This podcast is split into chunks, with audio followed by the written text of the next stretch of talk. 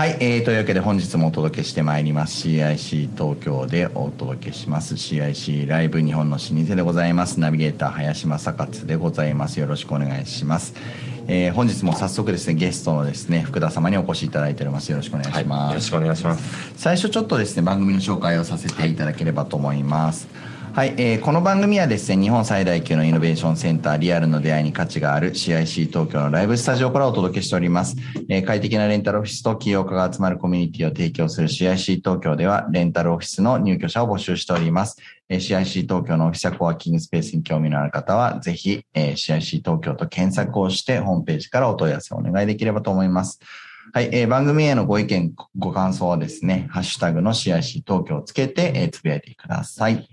はい。というわけで、日本の老舗でございます。はい。えー、老舗とはということで、えー、3代100年同業で継続し、現代も盛況ということで、えー、とうとうの連会のホームページに載っております。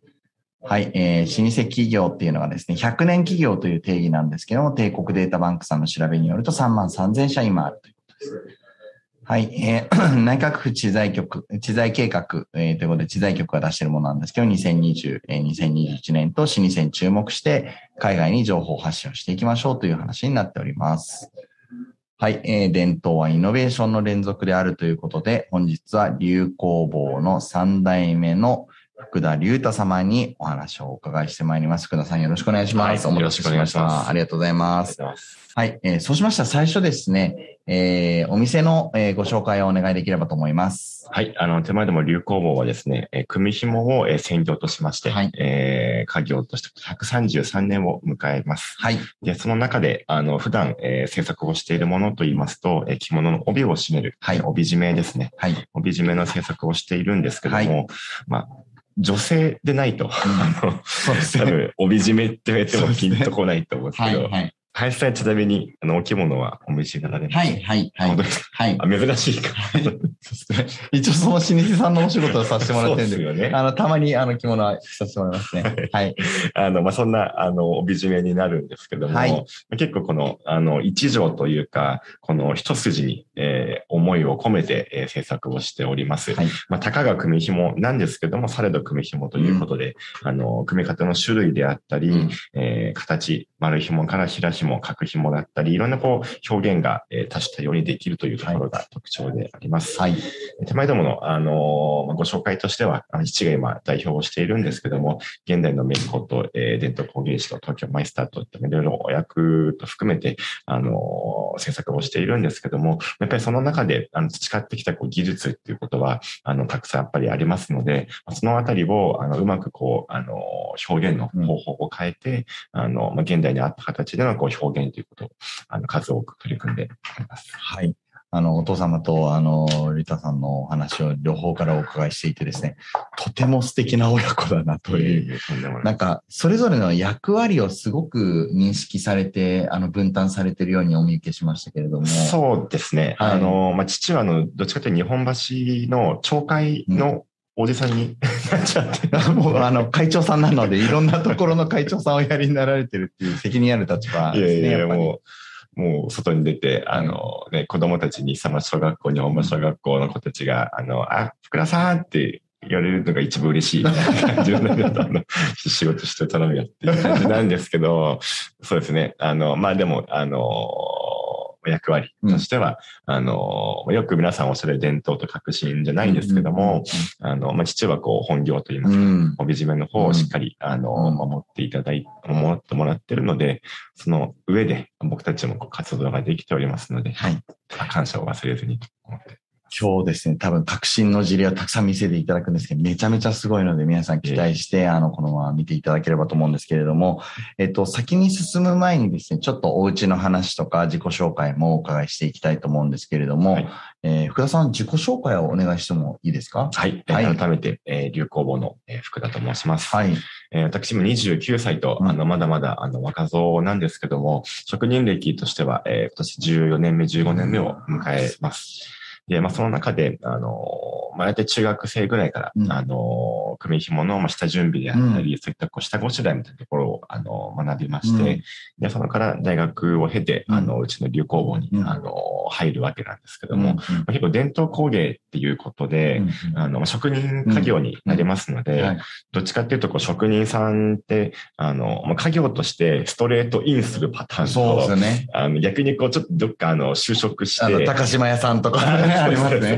修行期間を積んで、自分の方に入るみたいな、まあ、何パターンかあるんですけど、私はそのストレートで、まあ、入った方なので、まあ、違和感はなかったんですけども、あの、私、まあ、実は次男坊でして、兄がいるんですけども、兄の方は全然鍵を継がずにということで、違う職業をしているんですけども、やっぱり、あの、職人家業っていうことで申し上げると、まあ、父の背中であったり、じいちゃんの背中であったり、そういったこう、あの、後ろ姿を見てきてますので、まあ結構こう、うちの父はどっちかというと、すり込み型っていうか、まあ、あの、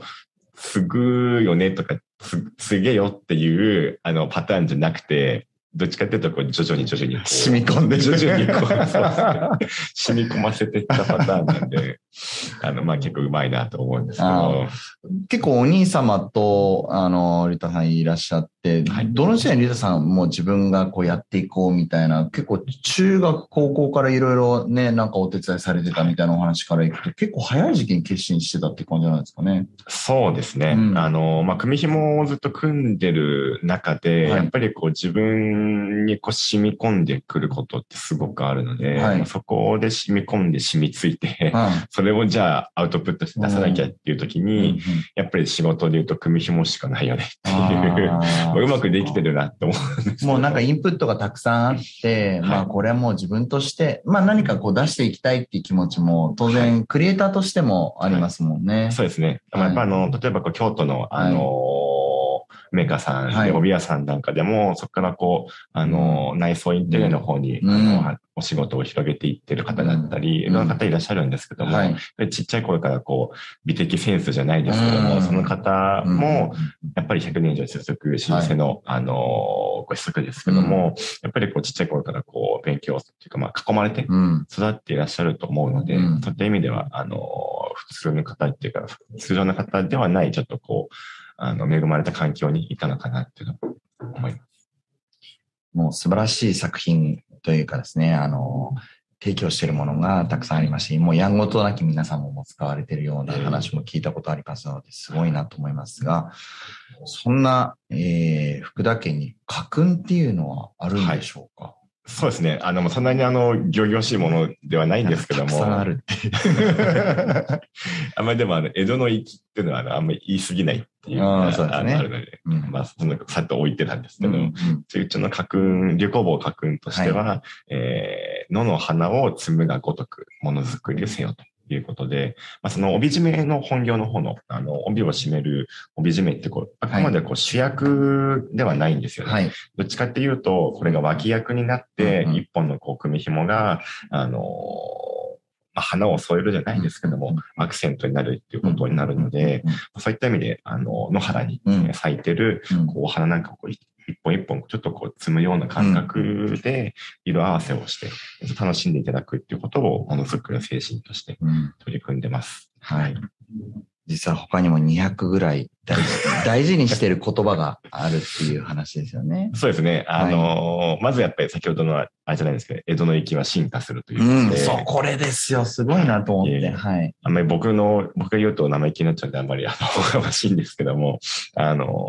まあ、その常にこう、伝統工芸って言われてても、うん、まあ、どちらかっていうと今の現代ですと、うん、あのー、どっちかというと保護しなきゃいけない。うん、守ってあげなくちゃいけないみたいな感覚が強くなってるんですけども、そうじゃなくて、今までのこう続いてきた歴史、組紐一つでも、1400年ほど前から続いてますので、それ歴史がこう続いてくる背景っていうのは、常にこう時代のこう最先端というか、一番かっこいいもので、めちゃくちゃかっこいいよねっていうものを作ってたから、それがずっとこう続いて残ってると思いますので、そういった意味で、あの、江戸の粋、まあ、粋っていう文化は常にこう、あの、時代の変化とともに進化して、あの、前に進んでいってるっていうのが、あの、一つあります。そうですよね。だから明治時代の域もあるし、江戸時代の域もあるし、それぞれ時代に域があったはずで、今なら今の域があるはずだよねということですよね。そうですね。はい。特にこう、帯締めとかでもそうなんですけど、あの、役者さんがやっぱり多かったので、うん、歌舞伎役者さんであったり、うん、落語の話家さんであったり、うん、まあ、文化芸能の方々が当時のこうファッションリーダーとして、あの、お着物でもそうですけど、やっぱり発信をされていたので、そこでこう、お稽古ごとで演目が変わると、動きも変わって、動作が変わると、そこの動作に適したものづくりとかっていうふうにどんどん進化して、あのー、作られてきたっていう背景あります。はい。まあ、結構有名な着物雑誌の表紙とかやっぱりですね、よくよく見ると流行坊様のものっていうのはたくさんありますから、もうご存知の方もみんな本当にあのよくよくご存知だと思いますけれども、そういったまあ、日々のやっぱり言葉大事にするところで紡がれてきたっていう部分もやっぱ多くあるんですよね。ね。はい、なんかどういうシーンでそういう言葉出るんですか？結構ご飯食べてる時とか、お父さんとの関係っていうところですごい難しいのかなと思うんですけど、はいこう、えまあ自分もその、その、例えば父親と話してて、もう、あんまり言われるとちょっと素直に聞かない、聞けないな、みたいな時期もあったりするわけじゃないですか。割とそこはもうずっと、ルートさんは、こう、お父様の、まあ師匠でもあるわけですよね。そうですね。はい。あの、まあ、僕も実家に今暮らしてるので、あの、甘えん坊なんですけど。はい、そこでもずっと一緒にいるので、そこでやっぱりそうですね。あの、まあでもやっぱり仕事の話はどちらかっていうと、もうだんだんしなくなってきてるかなっていうところはあって、はいはい、テニスをしてるので、はい、まあ、テニスコートとかでやっぱりね、うん、あの、一緒にテニスしたりっていう時は違う関係にもなりますし、はい、僕はまあ大学の時にあのテニスコーチをやっていたので、はい、その時に父が僕のクラスに入ってきて教えるって、はい、あ、福田さんって言って、ああ、ちょっと 褒めるみたいな。よくわかんない感じです。すごい。伝統工芸のすごいお家がテニスをやってるっていうのはまたこれま、皆さん興味深いと思うんですけど、なんかやっぱり皆さん、伝統工芸の人たちってどういう人なんだろうってなかなか想像ついてなかったり、だからそういうテニスやったりみたいな部分もあるんですよって。またそういうところが得るもんもありますもんね。そうですね。はい。あの、特にこう、僕も今日も例えばもうナイキで歩いちゃってるそうですね。もう、スポーティーな。過去最高にスポーティーなご ご年というかですね、あの、新人を来ていただいたという感じですけども。すみません。あの、はい、まあ職人って毎日着物着てるだけではないですし、作業するときに着物着たら嫌やっていうのもあるので。そうですね。あの、福田さん検索していただくとかっこいいあの、着物着てる姿いっぱいありますんで、あの、それ見たい方は写真を検索してください。メディアの時は一応あの、そうですね、いただいてますね。孫にも衣装、はい、やらせてもらって。はい、というわけで、えー、そんな福田さんのお家でございましたが、えー、そうやってですね、ずっとイノベーションを、えー、積み重ねてこられたということなんですけれども、じゃあ早速後半イノベーションのお話を聞いていただければと思います。はい、はい、どんな形でこう積み重ねてこられたのかご紹介いただいてもよろしいでしょうか？はい。はい。ちょっとあのー、iPad の方で画面をちょっと共有というか、お見せしながらお話をできればと思います。その前にですね、あの、組紐のこう、さっきのあの、組む技術のところで300種類以上ありますっていうことなんですけども、そこに、あの、まあ、通常のこう、仕事でいきますと、いわゆる証券、シルクをこう、組んでいくっていうことが、帯締めの基本になっているんですね。はい、ただ、そこをこう、組む技術っていうところから違う角度で見るときに、あの、例えばこう、形状一つでも、極太のものを組んだりとか、中を中空にしたものを、形を途中で変えながらとか、そういうふうにこう技術をこう掛け合わせていったり、いろんなこう違う工芸品とのこうコラボレーションをして、お互いのいいところを、あの、取ったりっていうふうなことを、あの、よくしております。はい。素晴らしいですね。で、その中でですね、はい、あの、先ほどの、あの、組代わり、えー、組紐の形を変えるということで、はい、画像に、すみません、アップいただけると。ありがとうございます。はい、これどうなってるんですか？すごいですね。はい、こちらですね、はい、あのこの周りのこう渦を巻いてるのが丸紐で、え二重で中空で組んでるものなんですけども、はい、それを、えー、組み進めていって、はい、途中から、えー、平紐のこう、えー、平中空にこう変えていくんですね。はいはい、で、これを、えー、ペンケースとして中が開いてるので、はい、あの、使ったりっっていうふうに、まあ、技術でこう形を変えていくっていうこともやっております。すごいですね。こ。こういうことってのはなかなか難しいわけですね。こうそうですね。はい、あの、まあ、想像していくので、まあ、いわゆる新しい組み方になりますので、はい、今まであったこう組み方を組み合わせていったり、はい、全く新しいものを、形を作っていくっていうことも、あの、多くやっております。パターンを新しく作るっていうことだと思いますので、まあ、かなりえー、難易度の高いお仕事をされているということかなと思いますね。あとはこうですね、えー、レディー・ガガさんの、あの、ヒールレシューズってヒールがない靴を、組紐で、えー、今年と昨年と2年連続でこう作りしたんですけども、現代美術家の立花豊さんとのコラボになります。まあ、僕があの、スタッズがすごい好きな。今日ね、お持ちになられてるカバンもすごいスタッズついてるんで、わかります。で、スタッズを組紐でこう表現したいっていう時に、これ実はあの、結びっていう、まあ、組紐をこう結んでいくんですけども、はいはい、結んだもので、あの、スタッズのようなこう、横ボと凹凸を作ってまして、で、よく見ると、ちらっとこう、あの、裏面のところ、これは赤が表で、裏面が青になってるんですけど、これが今、ハウラの文化といいますか、はい、裏面をちらっとこう見せるっていうのを、まあ、さりげなくというか、はい、あの、見せてるというところが、この結ぶという特徴と、組紐のこう、ヒールシューズということになっております。素晴らしいですね。これはあの、東京都からあの、発信されているもので、もうすごくもう、はい、えー、自治体も折り紙付きという素晴らしい品でございます。この企画も、あの、江ノ東京沖縄プロジェクトということで、はい、あの、まあ、小池都知事が、あの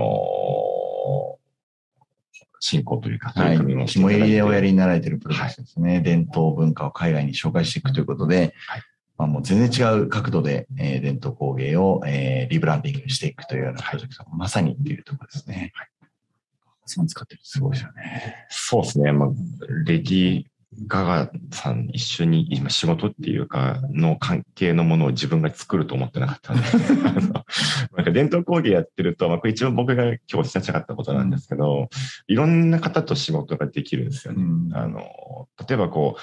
カメラメーカーさんとか、化粧品メーカーさんとか、もちろん、あの、広告の方もそうですけども、いろんなこう自分が本当はこの会社いいなとか、入りたいなとか、思ってたところと、技術を持ってれば、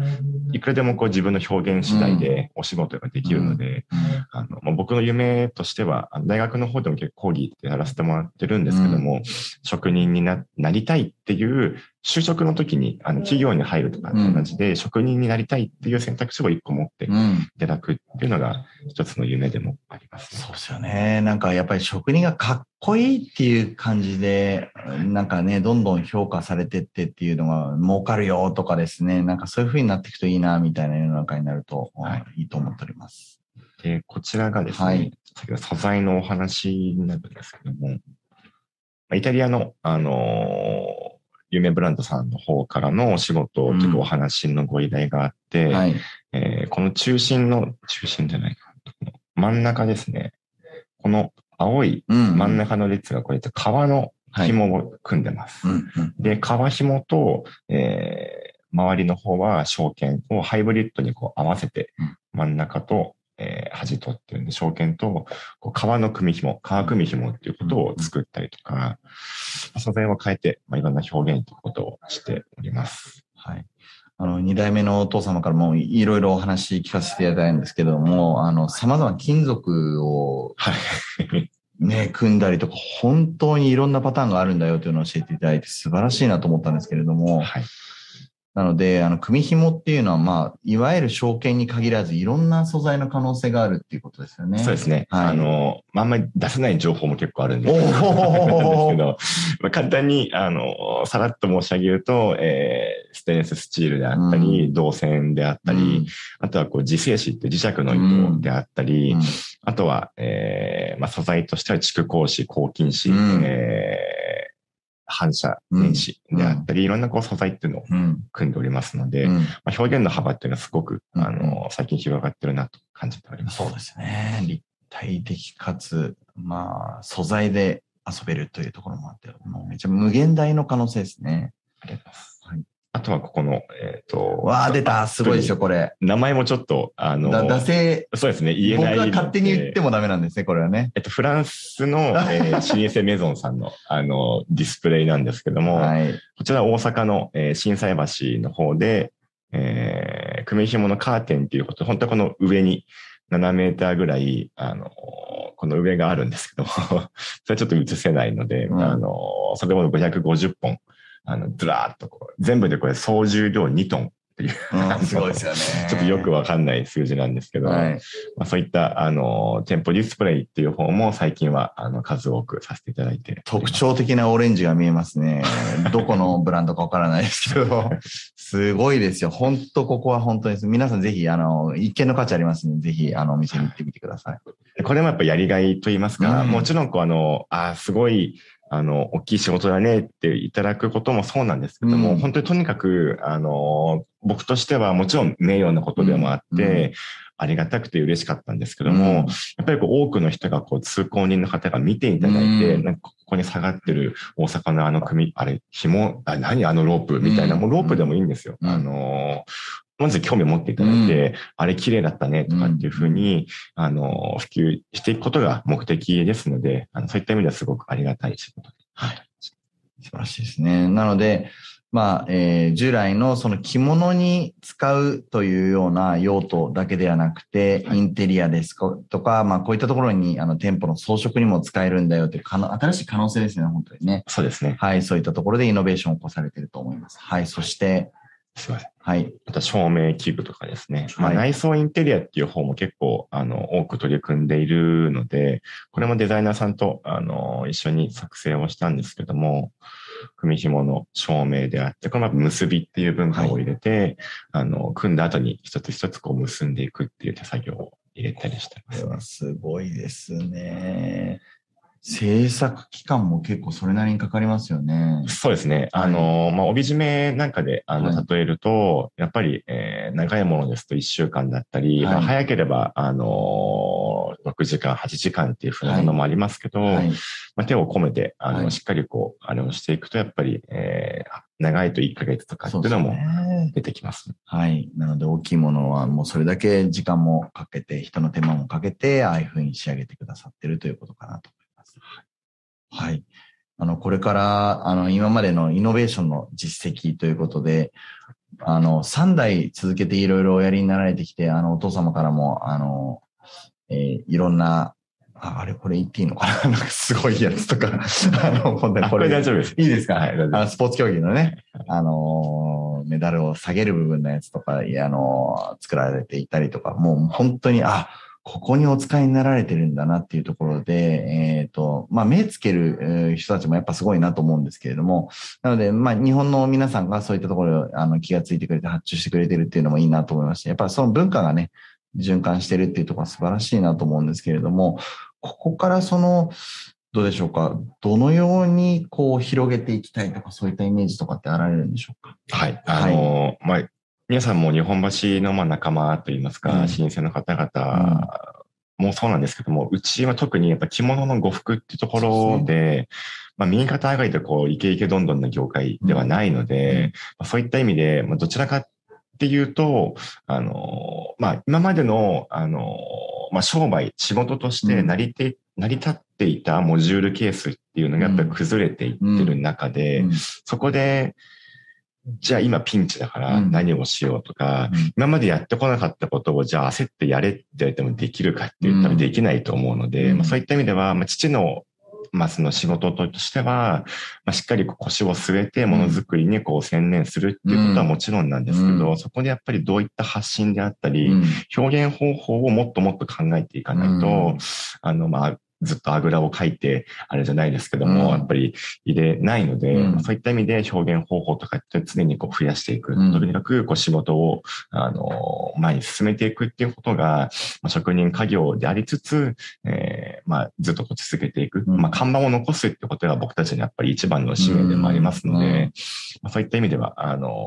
チャレンジをずっと続けていくことが、えー、大事かなと考えています。流行母さんのね、やっぱり、あの、続いていくこと自体がそのままその技術の継承っていうことにもなっていきますので、もう、えー、何百通りもある、あの、紐の組み方をですね、あれだけおやりになられていては、さらにサイズ感も、その、いわゆる帯にとどまらないサイズになってきてますので、まあ、ますます逆に言うとやれることも広がってきていると前向きに言えるのかなと思いますと。で、あれですね、海外にも、はいいろいろお出しになられてるというお話をお伺いしましたが。はい。はい、まあ、コロナ禍の前は、うん、えー、まあ、大体年に2回ほど、あの、ヨーロッパが中心だったんですけども、うん、あの、行っております。で、まあ、大体、えー、フランス、イギリスとイタリアが多いんですけども、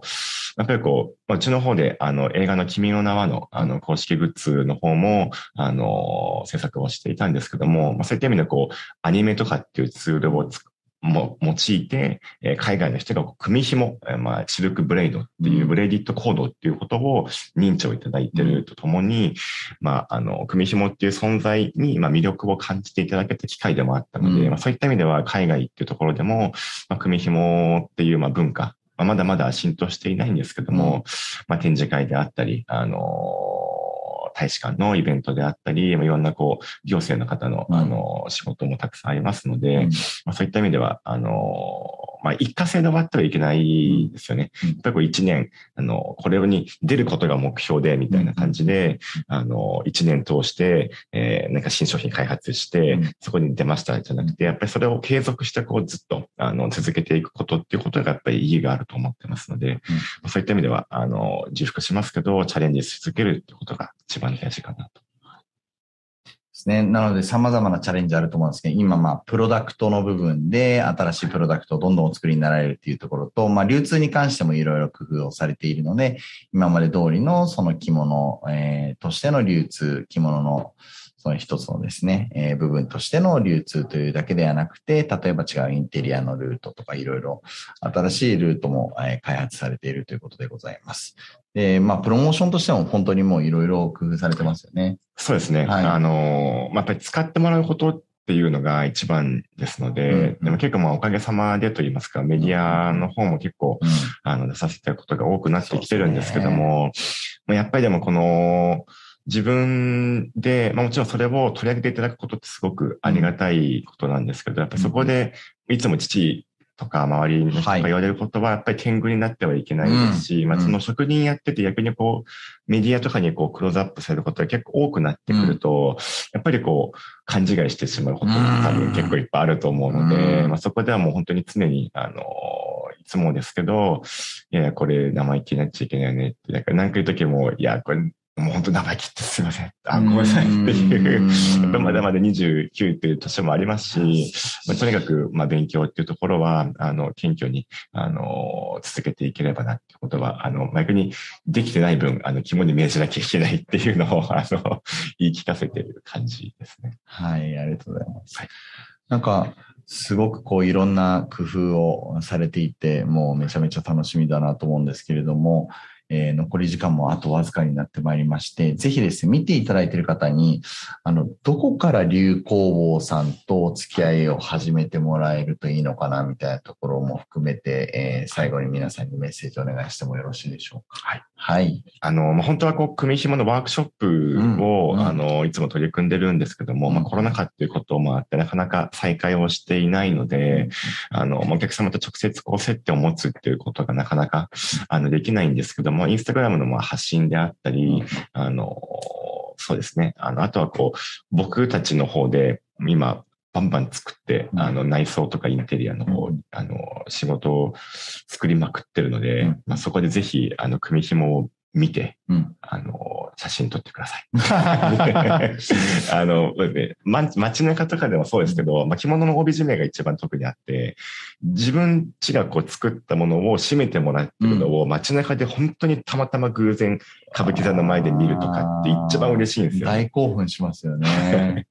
なので、そういったところを、あの、皆さんに使ってもらったり知ってもらうってことが一番ですので、あの、ぜひ、あの、今後ともご愛顧のほどよろしくお願いします。はい。ありがとうございます。なので、あの、皆さん、あの、お着物とかね、着られている方は当然ご存知と思いますけれども、ぜひ、あの、チェックしていただければと思いますし、まあ、それ以外もですね、まあ、インテリアにこれ使ってみて、えー、ね、面白いんじゃないか、みたいな風に思われている皆さんは、ぜひ、インスタとかですね、あのチェックをしていただければ、すごくあの綺麗な写真いっぱい載ってますので、あの、それ、そこのところ、まず知ってもらうところからですね。そうですね。はい。あの、見ていただいて、あの、あって、お、何これって興味を持っていただければと思います。うん、はい。というわけで、本日はですね、えー、流行語の3代目の福田隆太様にお話をお伺いしました。えー、福田さんありがとうございました。ありがとうございました。はい。本日もお届けしましたのは、スターマック株式会社林正勝でございます。えー、伝統の良いものを現代へ、えー、本日もありがとうございました。